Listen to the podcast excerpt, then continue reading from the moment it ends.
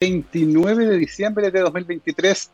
Estamos cerrando la semana y el año de conversaciones aquí en TX Plus, conversaciones alrededor de la ciencia, la tecnología, el conocimiento y la innovación que nos han acompañado durante el 2023 y esperamos volver muy pronto, ¿cierto?, el 2024 para seguir por este camino de conversaciones tan entretenidas como la que tendremos hoy con nuestra invitada que ya está conectada a la transmisión por el streaming es la doctora Consuelo Arias, kinesióloga de formación, magíster en fisiopatología de la Universidad de Chile y doctora en ciencias con mención en fisiopatología de la Universidad de Sao Paulo en Brasil y también en biología celular y molecular aplicada de la Universidad de la Frontera. Actualmente es académica de la Facultad de Odontología y Ciencias de la Rehabilitación de la Universidad San Sebastián y su investigación se enfoca en los temas vinculados al envejecimiento, la osteoartritis, la medicina regenerativa y la autofagia, analizando los efectos de tratamientos naturales propios de nuestro país en patologías que están vinculadas con el envejecimiento. Consuelo, ¿qué tal? ¿Cómo estás?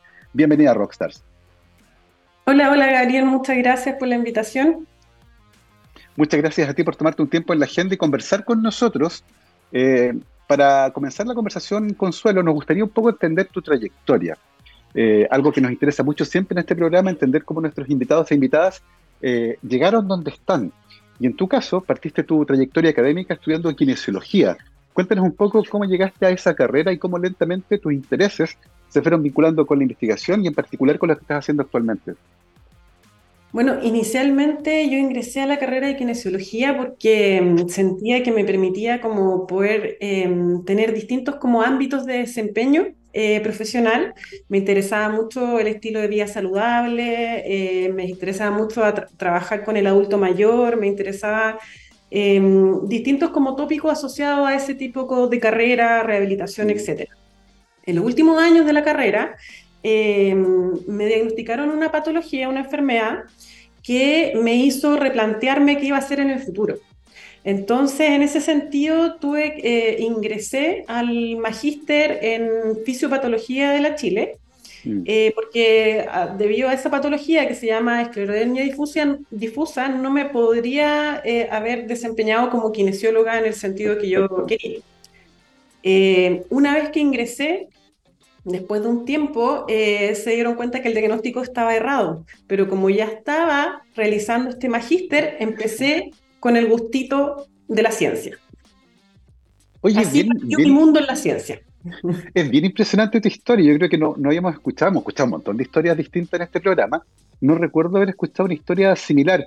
Eh, pero pasa mucho que a veces nos pasan cosas en la vida que terminan teniendo un impacto gigantesco en nuestras trayectorias.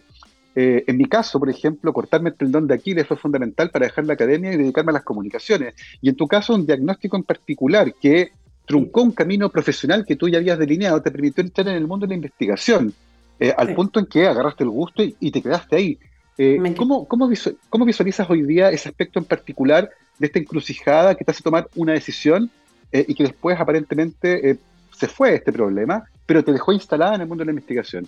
Sí, es un punto de inflexión súper importante que después más adelante uno une cabos sueltos y te das cuenta que en realidad era un camino que trae muchos frutos y que en realidad te gusta. Pero eh, si no hubiera sido por eso, me hubiera quedado quizás en mi zona de confort, hubiera hecho cualquier otra cosa.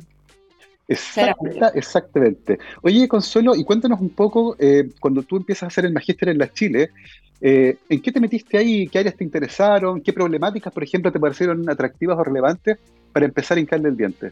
En ese magíster ingresé al laboratorio em, del doctor Andrés Q, ex ministro de Ciencia. Él trabajaba en la parte de sistema nervioso, etcétera, y él eh, tenía un tema de investigación eh, eh, que era principalmente a través de una proteína que se llama Marlin1, que está involucrada en patología asociada al espectro autista.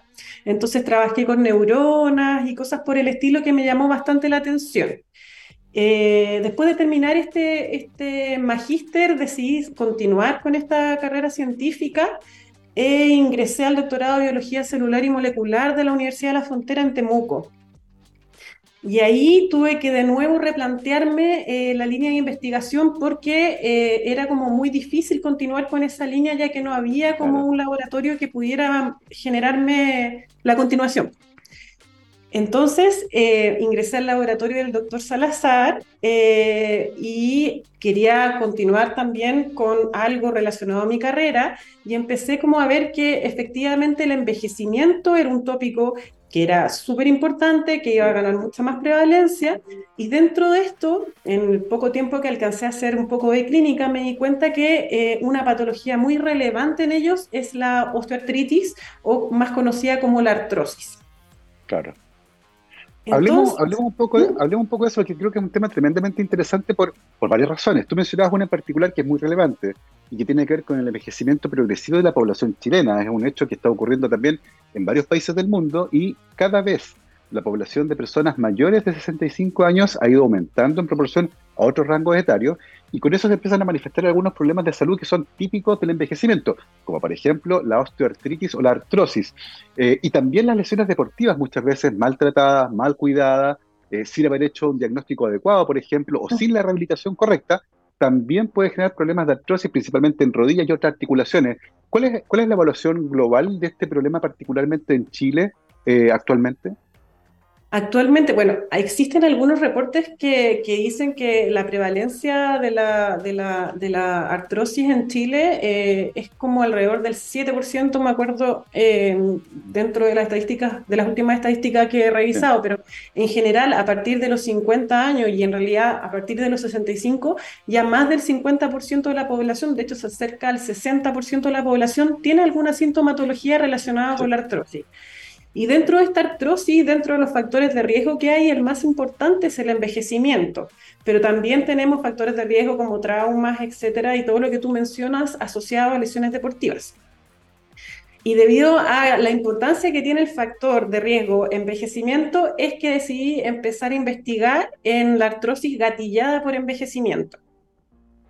Entonces, eh, ahí empecé a descubrir que habían eh, eh, alteraciones previas a, lo que, a la degeneración que ocurre en el envejecimiento mm. normalmente como eh, un proceso que se denomina autofagia, que es como un proceso de limpieza natural de las células que va eh, generando una disfunción a medida que envejecemos y con eso contribuye a tener un, tejido eh, alterado. Mm. Entonces, debido a que en el caso de la artrosis y de la osteoartritis todavía no hay un tratamiento que cure, entre comillas, la enfermedad, y hay muchos medicamentos mm. eh, que están eh, siendo evaluados, pero eh, tienen importantes efectos adversos.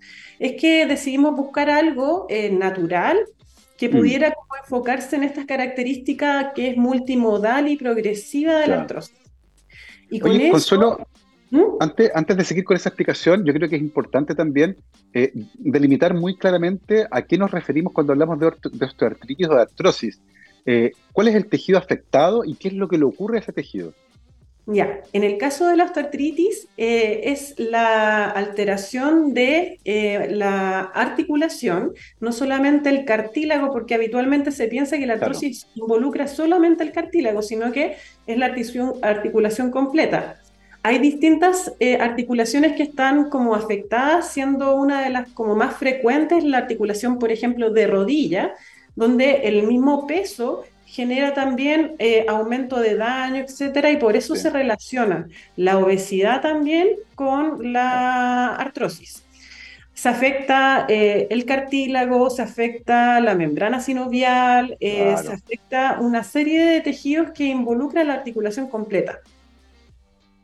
Y, y, en ese caso, Consuelo, con todos estos daños que hay a nivel estructural, eh, eventualmente hay inflamación, hay dolor, la gente se mueve, ¿no? Y por lo tanto eso contribuye a que además suban más de peso, es como un círculo vicioso, ¿no? Exactamente, de hecho, em, el hecho de que se empiece a generar el envejecimiento, que ya sabemos que el envejecimiento genera como una inflamación sistémica, esa misma inflamación sistémica va a llegar efectivamente a la articulación y va a contribuir al desarrollo de la osteoartritis. Entonces, Em, se producen fenómenos que son eh, que van en paralelo de muchas enfermedades asociadas al envejecimiento, ¿ya? Como por ejemplo el síndrome metabólico, etcétera, donde las características principales que hay es un eh, elemento proinflamatorio, un, un, elemento oxidativo, etcétera. Entonces, mm. Por este motivo es que nosotros buscamos un, tratamiento natural que tuviera este tipo de características para poder eh, contrarrestar la degeneración. Oye, Consuelo, y respecto, respecto a eso, y antes que nos cuente el tratamiento que ustedes están delineando, te quería preguntar porque cuando las personas ven televisión, por ejemplo, o a ver una revista, aparece una cantidad gigantesca de tratamientos para la artritis, la osteoartritis, la artrosis, qué sé yo, eh, la artritis la dejamos fuera porque otro, otro, tipo de patología. Pero, pero es bien interesante porque se ofrecen un montón de tratamientos. ¿Hay algo en el mercado actualmente que efectivamente funcione y que tenga evidencia y que uno pueda decir si esto puede ser o en realidad son eh, tratamientos que no tienen mucha evidencia clínica? No hay medicamentos que sean capaces de disminuir la progresión de la enfermedad. Aún no existe. Y de hecho, los últimos congresos que se han hecho de, de, de hecho de la Sociedad Internacional de Investigación en Osteoartritis eh, se ha mencionado que efectivamente los medicamentos que se están probando pueden tener, tener efectos beneficiosos, algunos nuevos como la rapamicina, etcétera, pero están asociados a efectos adversos que son súper importantes. Entonces, actualmente lo que se hace es tratamiento con antiinflamatorios, con, con, mm. eh, con, elementos que te ayudan a disminuir el dolor, pero a largo plazo no han demostrado eficacia significativa. Y eso yo creo que es súper importante mencionarlo porque efectivamente uno ve eh, mucha publicidad con respecto a este tipo de patología de medicamentos otras cosas que la verdad no están funcionando eh, y eso contribuye también a la desinformación vinculada con este tipo de patología. Consuelo, en el caso de ustedes, eh, el enfoque era claramente poder ayudar a pacientes que tenían esta patología.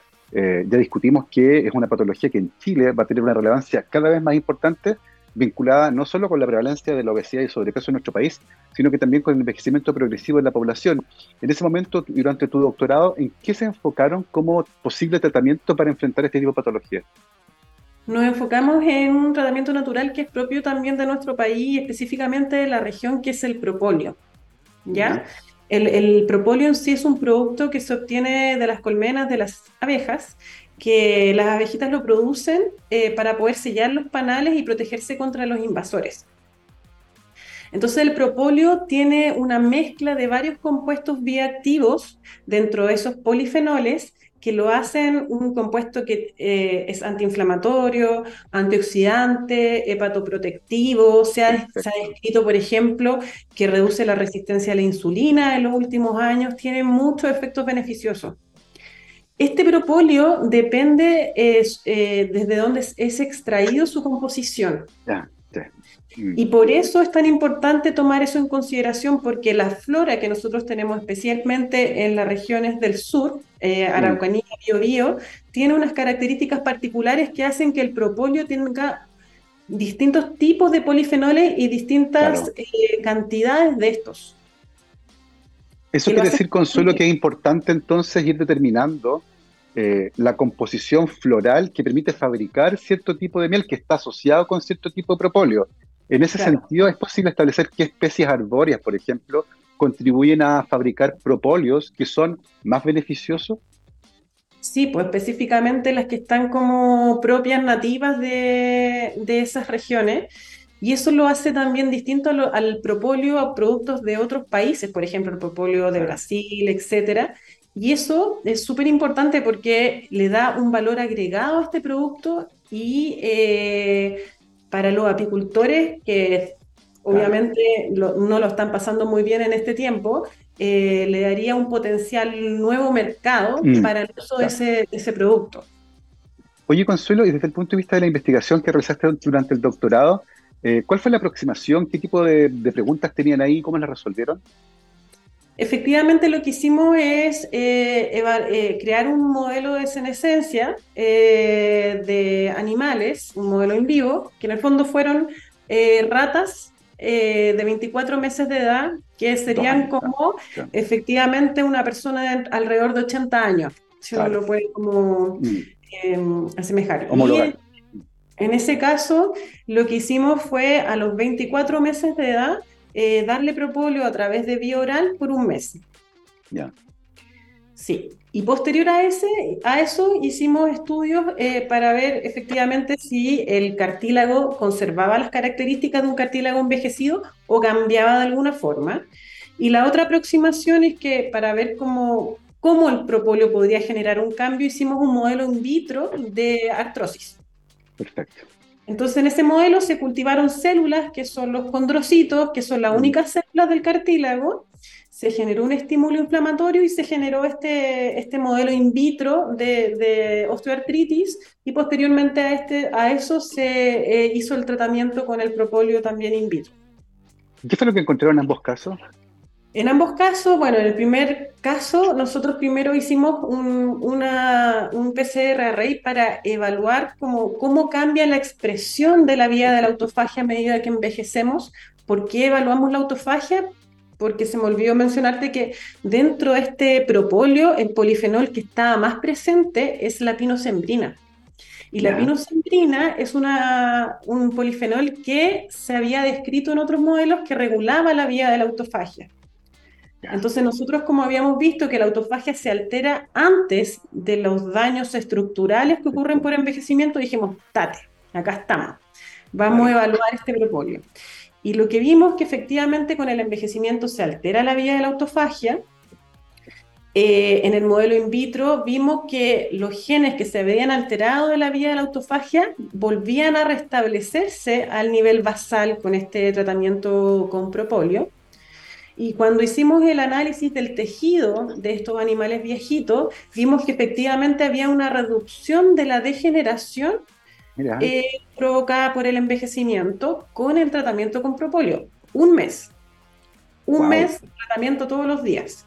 Era una reducción significativa.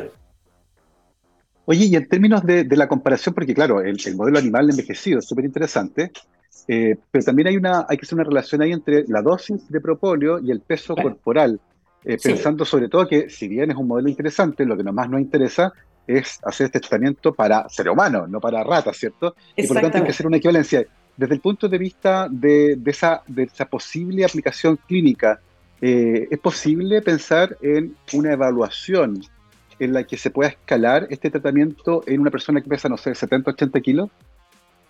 Eh, sí, o sea, bueno, el propóleo desde hace muchos años atrás ya se considera un medicamento seguro, se habla del, tratamiento en personas como ya adultos mayores que son, eh, que tienen mm. múltiples enfermedades, que toman muchos medicamentos, eh, por lo tanto se podría escalar en el fondo la dosis, ¿ya? Pero habría que hacer un estudio piloto para poder tener el, valor exacto. Oye, Consuelo, y ¿Mm? Y, eventualmente, ya que tienen identificado un polifenol en particular que podría ser más relevante, eh, ¿se ha pensado, por ejemplo, tomar ese en particular y seguir los estudios solo usando ese o la idea es seguir con los propóleos que tal vez naturalmente están enriquecidos en ese polifenol? En ese minuto nosotros queríamos hacer un grupo de estudios solamente con la pinosembrina. Pero el problema es que la pinosembrina costaba mucho plata, mucho dinero. Ah, Entonces nosotros, eh, no, no, me acuerdo el valor final, pero era alrededor de 5 millones para el tratamiento de esos, animales con todas las cosas que había que comprar. Entonces, al final nosotros postulamos que, en el fondo es la sinergia, es la composición de todos los compuestos la que finalmente entrega el efecto. Y si hablamos que la idea es que este, este producto sea utilizado en las personas adultos mayores, también la idea es que, sea, eh, que tenga algún tipo de impacto económico y que sea al alcance de las personas. Eh, exactamente, no, no, se puede pensar en un tratamiento que eh, sea muy bueno, pero que económicamente sea imposible de realizar. Oye, Consuelo, acá en tu, en tu currículum también aparece que eres doble doctora, tienes otro grado entregado por la Universidad de, de Sao Paulo. Cuéntanos un poco cómo ocurrió aquello y cuál es el vínculo que tuviste con la universidad. Sí, el, doctorado de la Universidad de la Frontera tiene un proceso que se denomina cotitulación con otros tipos de universidades. Por lo tanto, el, estudio en vivo lo hicimos en la Universidad de la Frontera, pero el estudio en vitro lo hicimos en la Universidad de Sao Paulo.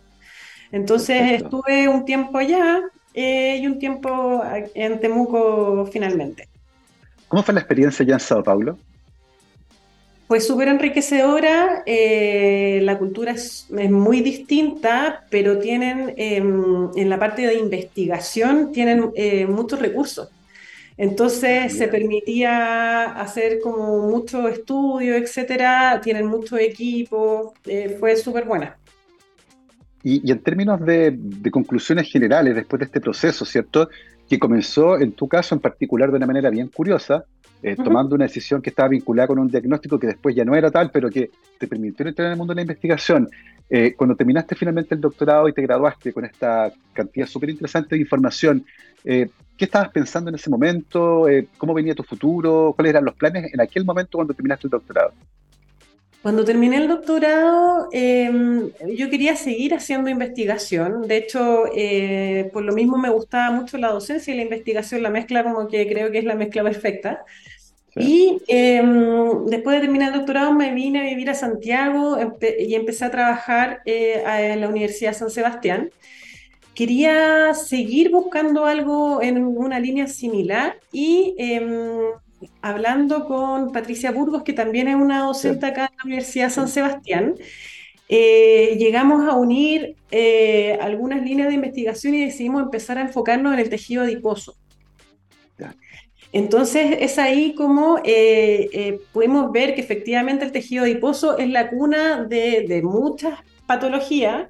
De hecho, la misma artrosis que, o osteoartritis que se genera en las manos no se genera por carga mecánica, sino que es en la inflamación, el envejecimiento que va a provocar la artrosis. Entonces, em, empezamos a ver que el tejido adiposo naturalmente eh, tiene eh, eh, secreción de sustancias antiinflamatorias, guarda, guarda energía, está súper relacionado con el metabolismo, pero a medida que uno envejece o, por ejemplo, empieza a aumentar de peso, la función de este tejido cambia totalmente y se torna un, tejido que es secretor de elementos que son proinflamatorios, estrés oxidativo y genera cambios, por ejemplo, de las células del tejido que son los adipocitos hacia un fenotipo que es senescente y por lo tanto, eh, nosotros decidimos evaluar efectivamente qué sucede con este cambio del tejido eh, eh, normal con un tejido senescente y ver qué tratamientos naturales podrían contrarrestar Perfecto. estos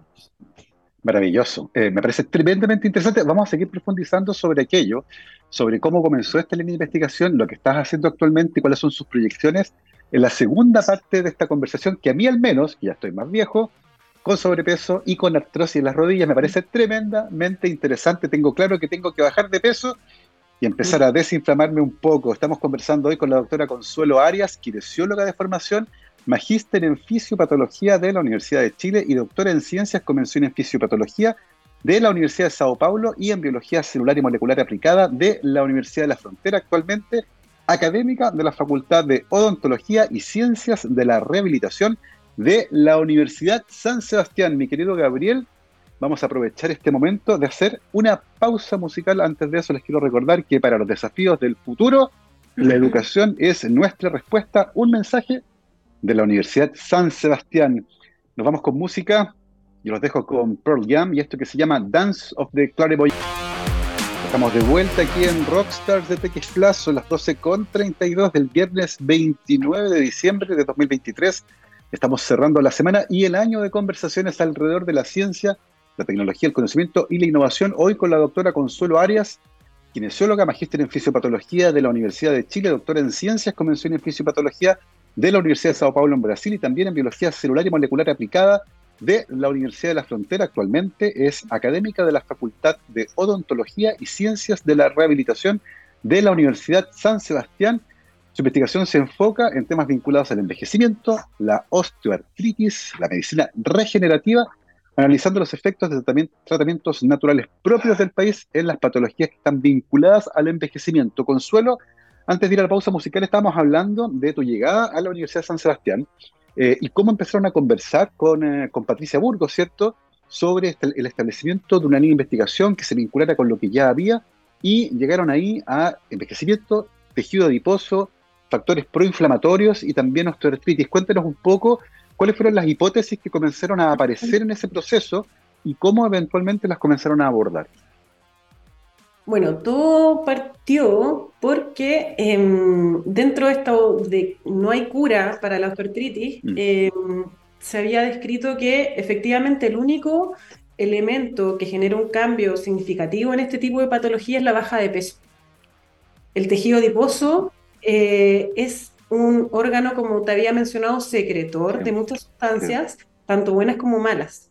y por eso eh, efectivamente uno puede tener eh, artrosis de, mano y no necesariamente tiene que ver con el peso. Entonces, el tejido adiposo es súper importante porque también está relacionado con otras enfermedades como eh, la hipertensión, el síndrome metabólico, etc.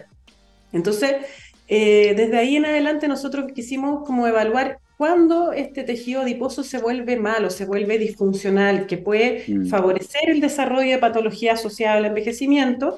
Y ahí definimos que efectivamente en el tejido adiposo también ocurre lo mismo. Al principio hay una alteración de este proceso que se denomina la autofagia y por lo tanto pensamos que el tratamiento natural que nosotros habíamos postulado con la artrosis o artritis también podría generar un efecto beneficioso en este tipo de tejido. ¿Y esa, y esa hipótesis eventualmente cómo se puede evaluar? Eh, se evalúa primero creando un modelo de senescencia en el tejido adiposo la senescencia en sí es, eh, eh, el tejido se vuelve, se envejece porque aumenta la carga de células senescentes. No, no es que todo el tejido tenga células senescentes, sino que aumenta el número de células senescentes. Y para poder inducir la senescencia uno puede usar distintos estímulos que son proinflamatorios, puede ser hipoxia, por ejemplo, puede ser algún estímulo oxidativo, etcétera que va con el tiempo a generar eh, una senescencia celular. Y esa senescencia celular se, determina a través de distintos marcadores, pueden ser marcadores de daño al ADN, por ejemplo, o otros marcadores que eh, efectivamente lo que determinan es que se inhibió eh, el ciclo celular, o sea, el tejido ya, la célula no va a proliferar. ¿Ya? Entonces, con ese modelo eh, nosotros decidimos probar qué pasa, qué sucede con este eh, tratamiento natural eh, si nosotros estamos disminuyendo, por ejemplo, la inflamación, si estamos disminuyendo el estado oxidativo, si estamos restableciendo de cierta forma la autofagia. Perfecto.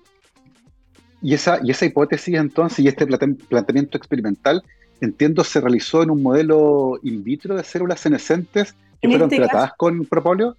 En este caso estamos haciendo el modelo in vitro, un estudio piloto. Vamos en ese, en ese eh, parte de, la, de, la investigación.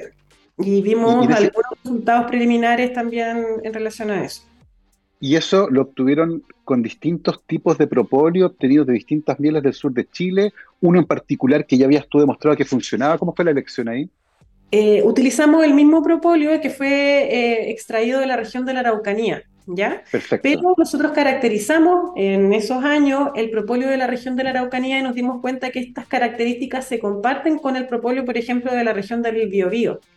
Perfecto. Y la idea es con el tiempo empezar a evaluar los distintos propóleos que tenemos en nuestro país para determinar efectivamente que todos tienen la misma capacidad o potencial de, de, mejorar un tejido senescente. Y esto es súper importante porque eso hace que nuestro producto eh, chileno tenga un valor agregado asociado a ser un, agente terapéutico o senoterapéutico, ¿ya? Mm. Que, es, una, es un área que se tiene harto boom ahora ah. de compuestos que inhiben la, senescencia del tejido. Mm. Ahí hay otra cosa que es súper interesante, Consuelo, que tiene que ver con la estacionalidad en la producción de miel, porque en distintas épocas del año y en años más lluviosos, menos lluviosos, con calor o menos calor, uno debería esperar que la composición de la miel fuera variando. Eh, en ese sentido, ¿cómo se puede controlar ese aspecto en particular pensando en el experimento que ustedes están haciendo? La idea es que nosotros podríamos normalizar, entre comillas, el, el, estrés, eh, o sea, la capacidad antioxidante eh, que en el fondo es como eh, la gran beta que, nos mm. genera el efecto beneficioso en el, en el tejido. Entonces, si nosotros como, eh, como que normalizamos desde una capacidad antioxidante basal, deberíamos obtener el mismo resultado o al menos similar. Perfecto. Y, y, en, otro, y en otra pregunta que está vinculada, ¿es esperable que todo el efecto producido esté vinculado con el estilo oxidativo o eventualmente que se regulen otras vías metabólicas a través de factores tal vez un poco más específicos, de receptores tal vez o interacción con vías metabólicas en particular, y que también haya un efecto a nivel transcripcional, por ejemplo, o algo más profundo que solo lo que está vinculado al estilo oxidativo? Eh, nosotros creemos que la, principal regulación es a través del estrés oxidativo, sin embargo, nosotros hicimos un estudio, em, ya que en eh, em, experimentos anteriores del laboratorio de la Universidad de la Frontera se había descrito que el propóleo regulaba la angiogénesis a través de microRNA. Ah. Y eh, se hizo un estudio para ver si efectivamente el propóleo podría regular proteínas de la vía de la autofagia a través de la regulación de microRNA que tenían como estas proteínas. Y descubrimos que efectivamente había algún tipo de regulación de este microRNA eh, asociada a las proteínas de la autofagia que tenían como blanco este mm. propóleo. Oye, es súper interesante todo esto porque hay, hay eh, efectos que son bien específicos, otros que son más generales. Eh, y hay algo ahí que tiene que ver con, con el modelo eh, que en un caso se aplica el propóleo, entiendo, directamente en células en cultivo, en el caso de este modelo que tienen ustedes de laboratorio, pero en el caso de los animales, por ejemplo, y en el caso de los seres humanos eventualmente, el propóleo se va a ingerir eh, y por lo tanto va a pasar por el sistema digestivo y eventualmente podría cambiar. Ahí cómo se puede estudiar las alteraciones que ocurren en el propóleo cuando pasa por el sistema digestivo para tratar de homologarlo a lo que ocurre en el sistema in vitro. En el fondo, la idea es que uno eh, evalúe la biodisponibilidad de los compuestos. Y efectivamente, cuando pasa por el sistema digestivo, eh, hay eh, modificaciones que se generan y que en el fondo dejan que algunos polifenoles estén presentes en mayor cantidad versus otros. ¿Ya? Entonces, en realidad, eh, nosotros, em, bueno, en el laboratorio de la Universidad de la Frontera se hizo un estudio de biodisponibilidad y se describió que efectivamente eh, dentro de los polifenoles más presentes está el ácido cafeico, la pinosembrina también y la pinovancina. Entonces, eh, nosotros, igual la idea es que en el caso del estudio in vitro también seamos capaces de describir si existe algún tipo de cambio de, o modificación de los mm. compuestos que llegan finalmente a la célula. Y, actualmente, Consuelo, ¿cuál es el estado de estas investigaciones que están actualmente? Partiendo, estamos eh, recién partiendo, estamos haciendo los estudios pilotos, em, estamos súper emocionados porque en realidad em, yo creo que es algo súper importante para, para, para, también nuestros apicultores que, que la están pasando mal actualmente en el sur, por lo menos lo que yo conozco del sur, eh, hace poco hubo un congreso de apiterapia en Chile, Apimondia, em, mm. y ahí nosotros nos dimos cuenta de la realidad que está sucediendo con ellos. Entonces la idea es que ojalá este tipo de investigaciones pueda darle un valor agregado y, genere algún tipo de, ganancia económica para ellos, porque la están pasando súper mal. Y, esa, esa extensión es súper interesante porque estamos partiendo ahora eh, en el caso de ustedes, Consuelo, en la San Sebastián, con una investigación que es bien fundamental, que es bien de laboratorio, con un modelo in vitro y que tiene que ir progresando hasta eventualmente poder proponer un tratamiento con un producto que se sabe bastante seguro. Eh, en ese sentido, para entender muy bien qué es lo que viene a partir de este momento. Están comenzando, lo tengo súper claro, pero en la, en la, línea temporal que tienes en tu cabeza trazada para esta investigación, ¿cómo deberían ir progresando en los próximos dos, tres, cuatro años? O sea, la idea es partir con el modelo in vitro, después obviamente hacer el modelo in vivo, donde se genere esta obesidad de los animales y ver qué pasa con la obesidad y el mm. tratamiento con, con, propóleo y finalmente empezar a evaluar qué sucede con, con las personas. Ya hay muchos estudios clínicos, ensayos eh, clínicos que han demostrado una gran cantidad de beneficios, por ejemplo, en enfermedades neurodegenerativas asociadas al envejecimiento, como el Alzheimer donde se ha demostrado efectivamente hay mejoras cognitivas con el tratamiento con propóleo. En el caso de la diabetes, de la obesidad, también se ha visto eh, eh, distintas mejoras con disminución de la mm. resistencia a la insulina. Eh, en fin, hay un mundo que, explorar y que, que, sería bastante bueno para nosotros que lo empezáramos a hacer lo antes posible. Oye, Consuelo, y desde el punto de vista de la investigación ahora más clínica, ¿cierto? Ya saliendo del área tan, tan fundamental, eh, hay un momento en el que eventualmente van a tener que empezar a participar seres humanos en estos experimentos, eh, voluntarios que van a ingerir, de acuerdo a los protocolos previamente establecidos, gracias a la investigación preclínica, eh, en particular, compararlos ellos de distintos rangos etarios, con distintos índices de masa corporal. ese tipo de investigaciones son bien complejas. ¿Cómo ves ese aspecto en particular y la posibilidad de colaborar con instituciones como la Universidad de Sao Paulo, o u otros lugares del mundo para proseguir con estas investigaciones y eventualmente acercarse más a los aspectos más clínicos? Eh, ¿Cómo lo veo? Lo veo, lo veo un poco complejo porque yo no tengo mucha experiencia en eso, pero en el fondo, em, como ya hay varios estudios que se han hecho, incluso en, poblaciones como de riesgo, con distintas patologías, yo creo que es algo eh, que efectivamente se puede realizar. Eh, la Universidad de Sao Paulo siempre ha estado en una situación muy dispuesta a colaborar, entonces no, no veo que haya un problema, pero sí, sí, sí hay que hacer estos estudios previos antes de eh, irnos a la parte mm. clínica. Eh, y lo importante es que mencionar que no cualquier propóleo sirve. Y, lo, y la gran cantidad de productos que hay en el mercado a veces dicen tener propóleo o la cantidad de propóleo que tienen es muy poca para generar un, un efecto beneficioso. Claro. Entonces hay que tomar en consideración eso eh, cuando uno quiere eh, tener los efectos beneficiosos de este compuesto. Y yo creo que ese, factor es súper importante, Consuelo, porque efectivamente uno ve una cantidad gigantesca de propóleos que venden incluso en botellitas con spray para la garganta, por ejemplo, en el invierno. Eh, y tú lo dijiste claramente, no todos son iguales, hay algunos que tienen una mayor cantidad de polifenoles que otros, además hay otros que pueden tener una baja proporción de propóleo con respecto a lo que uno está ingiriendo. Eh, en ese sentido, eh, eso tú sabes, no sé si está dentro de la expertise, pero tú sabes si se fiscaliza eso, que lo que dice que es propóleo efectivamente sea propóleo, porque entiendo que no es un medicamento y por lo tanto no hay una validación eh, que esté vinculada con ese tipo de regulación, la regulación de los medicamentos. Es más bien algo que tiene que ver con probablemente una regulación distinta que está vinculada al reglamento sanitario de los alimentos. ¿cuál, ¿cuál, es el estatus hoy día de los propóleos? Eh, mira, yo creo que es como un suplemento nutricional.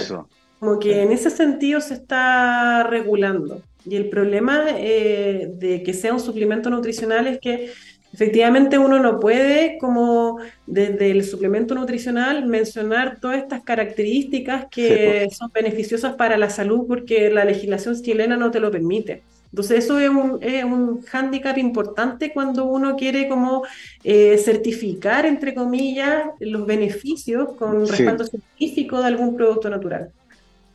Y en el caso de ustedes, para los experimentos que van a hacer en el laboratorio, ¿cómo analizan los propóleos? ¿Qué tipo de análisis hacen a los propóleos que tienen antes de aplicarlos al modelo in vitro?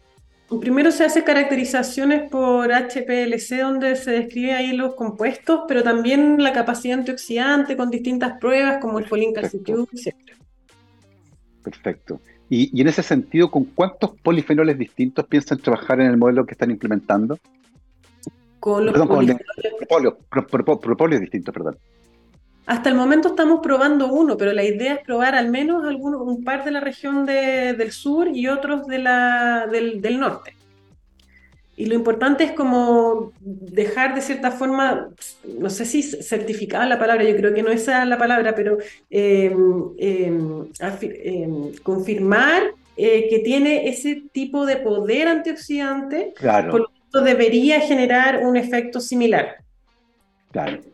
Y, en este caso la hipótesis es súper interesante porque está jugando también, ¿cierto?, con el tejido adiposo eh, y con lo que eventualmente el propóleo le hace al tejido adiposo senescente, que empieza a secretar también algunas moléculas proinflamatorias que contribuyen a la, artrosis.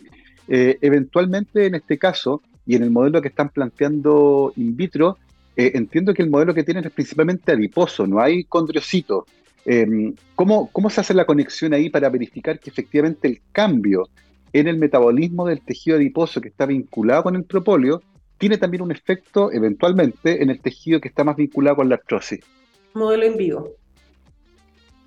El modelo en vivo me va a permitir, permitir tener muchos tejidos y evaluar efectivamente el efecto final en, la, articulación, hígado, lo que sea. Perfecto. Y en términos temporales, eh, y, y, entendiendo que están comenzando hoy con la implementación de los experimentos en el modelo in vitro, ¿En cuánto tiempo más deberían estar trabajando ya en los modelos animales de envejecimiento?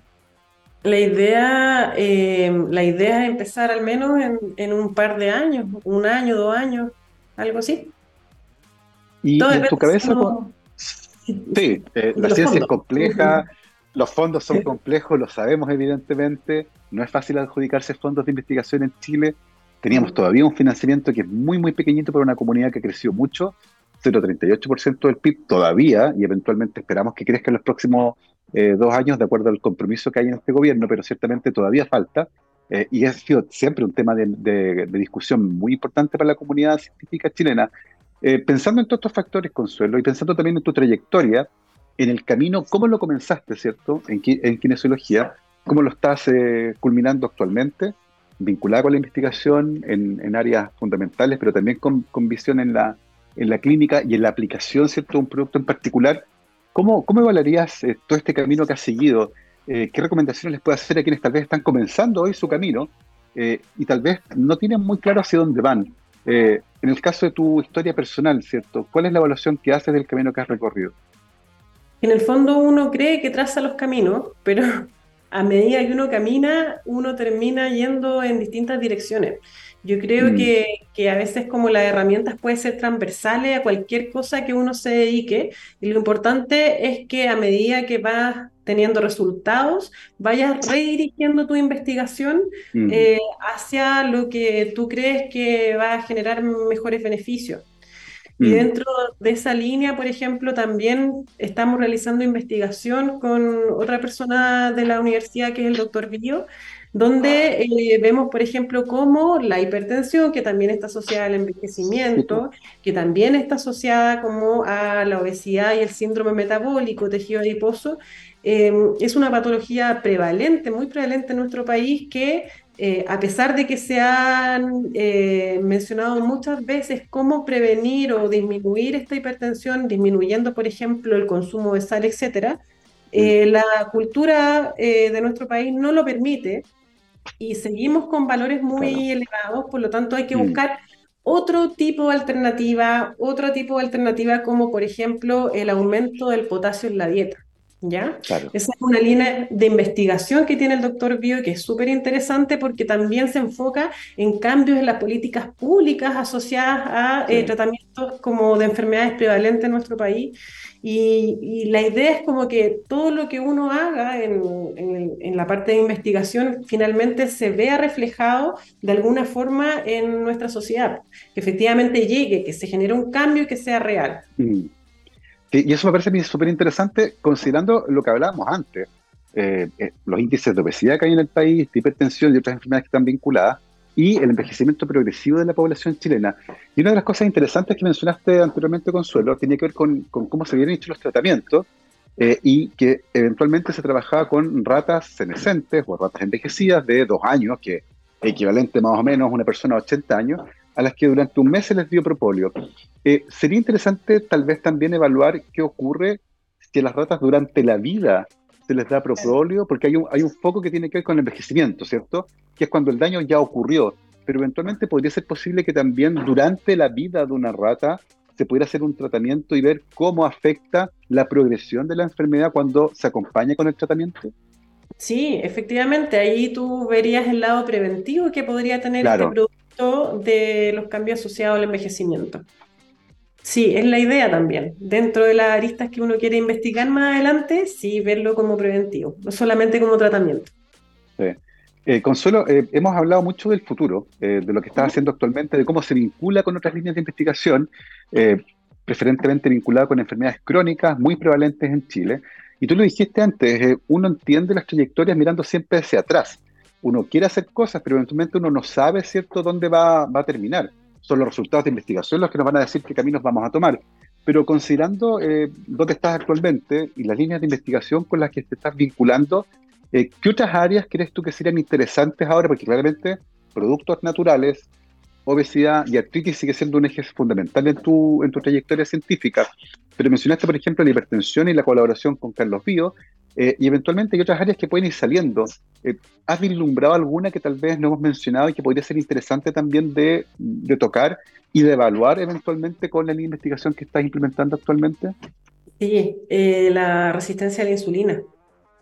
La resistencia a la insulina previa a la diabetes tipo 2, la resistencia a la insulina. La insulina es un elemento súper negativo para nosotros, específicamente cuando está en exceso.